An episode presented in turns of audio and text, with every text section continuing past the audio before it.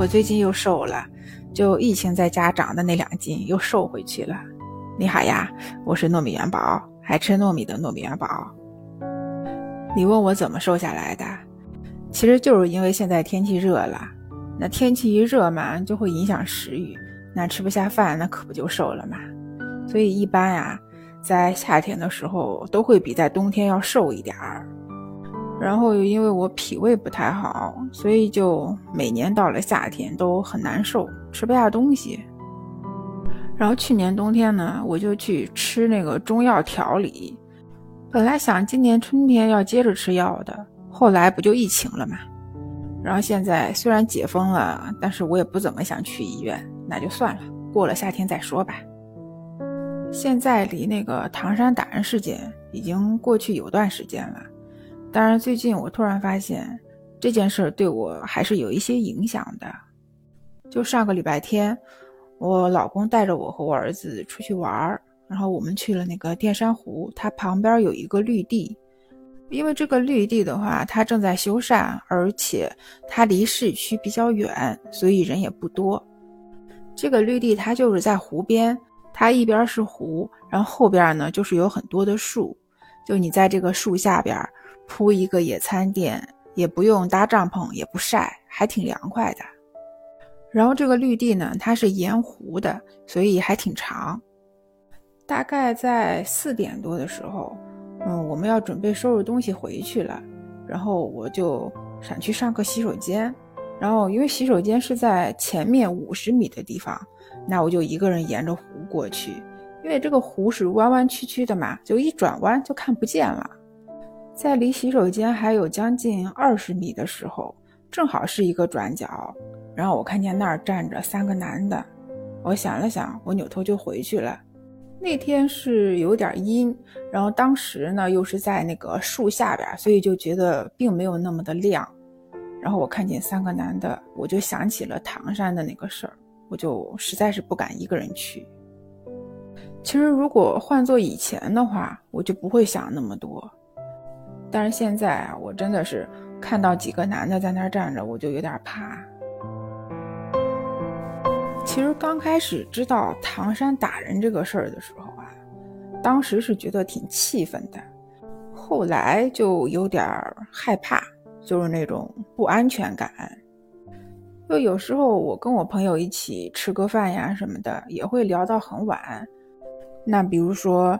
如果还有地铁的话，有可能我们就会坐地铁回家。当然，以后我有可能就不会了。那从地铁站到我家还要有个几百米的距离，那我一个人走的话，我可能就不敢了。所以这几天就一直心情也不太好。然后昨天呢，我就给自己放了半天假，就一边收拾家里，一边看之前没来得及看的《向往的生活》。然后我就发现了一个特别好玩的事儿，那我今天啊想跟你聊一聊。就在《向往的生活》里边有一个特别另类的嘉宾，叫许知远。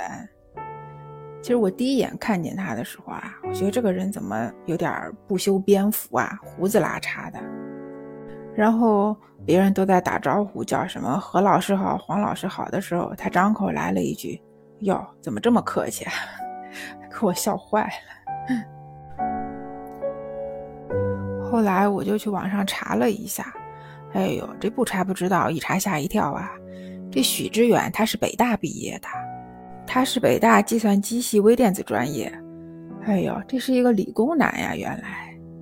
当然，他从事的职业好像都是跟文学有关的，什么杂志社任职、做书店、开专栏。写书对吧？现在人家是个作家嘛。他最出名的事儿就是在一零年的时候炮轰韩寒。当时啊，韩寒入选《时代周刊》年度百人榜，然后许知远呢就专门写了个文章来炮轰他，说这事儿在当时引起了轩然大波。这文章里是这么写的：说韩寒掀起的迷狂，衬托出这个崛起大国的内在苍白、可悲和浅。一个聪明的青年人说出了一些真话，他就让这个时代的精神震颤不已。与其说这是韩寒的胜利，不如说是庸众的胜利，或是整个民族的失败。你看这话说的多犀利呀！但是好像也挺符合许知远的性格的。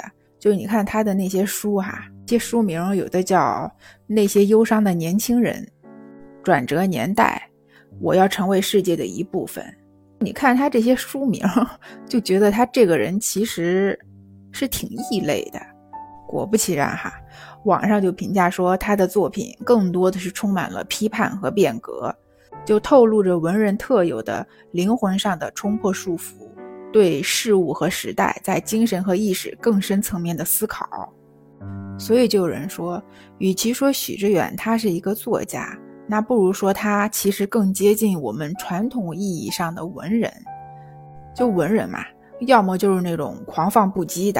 啊，什么安能摧眉折腰事权贵，使我不得开心颜？要么就是那种优雅的，呃，纵然一夜风吹去，只在芦花浅水边。就是你不管从哪个方面看，许知远都不像是一个特别善于交际的人，就他身上就透露出来的那种感觉，就是很不合群，特别的特立独行。所以在这一期《向往的生活》里边，就觉得许知远他一直是游离在外的。就别人在一起寒暄的时候，在聊天的时候，他就一个人去到处闲逛，然后就坐在那个树屋下边，抱着一本书，要么在看书，要么在睡觉，要么在发呆。弹幕上就有网友说，别人是来录节目的，许知远他是纯粹来度假的。其实越往后看，我就觉得许知远他其实特别可爱。他问那个节目组，他说：“我在这个节目上是不是能游手好闲、好吃懒做，然后什么都不干？”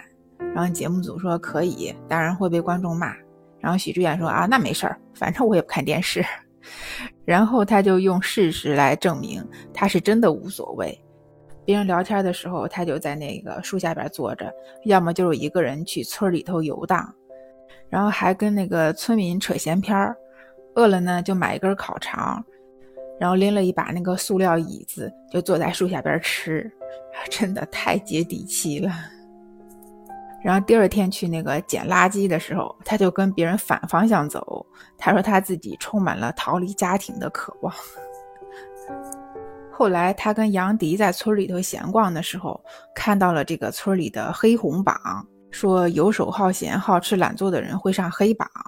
然后他跟杨迪两个人就对视一眼，就默默地回到蘑菇屋去干活去了。其实看到这儿就能感觉到哈，许知远他是一个挺真实的人。